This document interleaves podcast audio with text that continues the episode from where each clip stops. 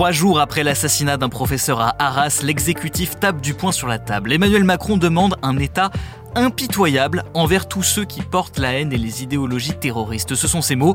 Et il a demandé ce lundi au préfet, par l'intermédiaire de Gérald Darmanin, de passer au peigne fin le fichier des radicalisés expulsables. Alors, qu'est-ce que ça signifie? Que va-t-il se passer concrètement? On pose la question à Anne-Sora Dubois, journaliste politique à BFM TV. Alors tous les fichiers S radicalisés expulsables, ce sont tous les gens qui sont suivis par les services de renseignement, par les services aussi pénitentiaires, la police, la gendarmerie, parce qu'on estime qu'ils sont radicalisés, qu'ils ont des contacts avec des gens radicalisés, ça peut être une ou plusieurs de ces options, ou alors qu'ils ont euh, un passif, soit de préparation d'attentats, soit de discussion avec des gens qui sont soupçonnés de préparer des attentats.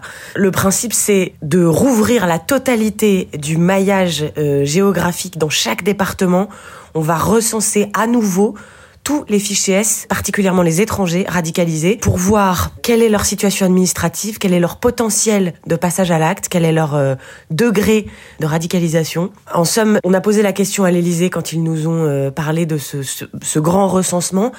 Euh, L'Élysée nous a répondu évidemment qu'on a déjà cette cartographie des profils dangereux, mais là, la question, l'expression qu'on utilise, c'est ceinture et bretelle, c'est-à-dire au vu de l'actualité récente dans notre pays et de la montée de la menace terroriste, euh, on veut être sûr qu'il n'y ait pas une personne qui ait échappé au mailles du filet, euh, pas une personne dont on n'aurait pas vu la situation s'aggraver ou les intentions s'aggraver en, termes de dangerosité. Et donc concrètement, dans ce cadre-là, ça veut dire que combien de personnes sont visées par des procédures d'expulsion? Ça représente environ 200 personnes, 193 personnes pour être très précis. Et donc ça veut dire qu'on demande au préfet d'accélérer les procédures d'expulsion lorsque tous les recours ont été euh, épuisés, puisque ces personnes ont le droit de déposer des recours contre leurs expulsions, on rentre quand même dans une difficulté importante, c'est qu'il y a un volet euh, régalien en termes de sécurité, de gestion par les préfets, mais il y a aussi un volet diplomatique parce que c'est pas tout de déclencher une procédure d'expulsion contre quelqu'un, il faut aussi que le pays d'origine accepte de le reprendre.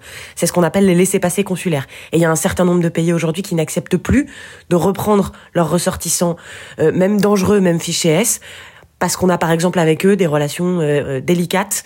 C'est notamment le cas avec la Russie depuis le, début du déclenchement de la guerre en Ukraine, et ça aurait sans doute été le cas concernant euh, l'assaillant d'Arras. Est-ce qu'il y a des profils particuliers qui sont visés? De façon très assumée, l'Élysée a déclaré qu'il y avait le profil caucasien de 16 à, à 25 ans à peu près, qui était particulièrement visé par cette très haute surveillance mise en place par tous les échelons de l'État.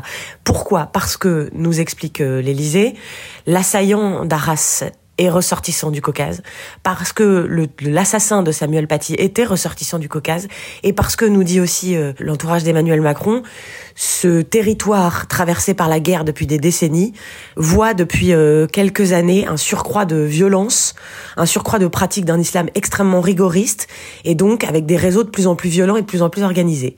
Et donc, on a posé la question de savoir si ça ne stigmatisait pas une communauté. L'Élysée nous a répondu qu'il n'était pas question de stigmatiser, que le droit serait respecté, mais que s'agissant des fichiers S étrangers radicalisés, les caucasiens étaient particulièrement surveillés en ce moment et seraient particulièrement surveillés dans les jours, les semaines et les mois qui viennent. Mais justement, la Cour européenne des droits de l'homme a, a déjà condamné la France pour des expulsions de personnes d'origine tchétchène. Est-ce que ça, c'est une préoccupation pour Gérald Darmanin? Peut-être que l'Union européenne n'est pas allée aussi vite que certains pays de l'Union européenne en termes de lutte contre le terrorisme. Gérald Darmanin est sur une position extrêmement stricte qui est de dire que la France fera tout pour se protéger et que si jamais à un moment il y a des contestations au niveau de l'Union européenne, eh bien on assumera ces contestations, quitte à ce qu'il y ait des recours et à ce que la France espère-t-elle les gagne à la fin, mais que entre-temps les expulsions aient été faites. Merci d'avoir écouté la question info tous les jours. Une nouvelle question et de nouvelles réponses. Vous pouvez retrouver l'ensemble de nos épisodes sur bfmtv.com et toutes les plateformes d'écoute.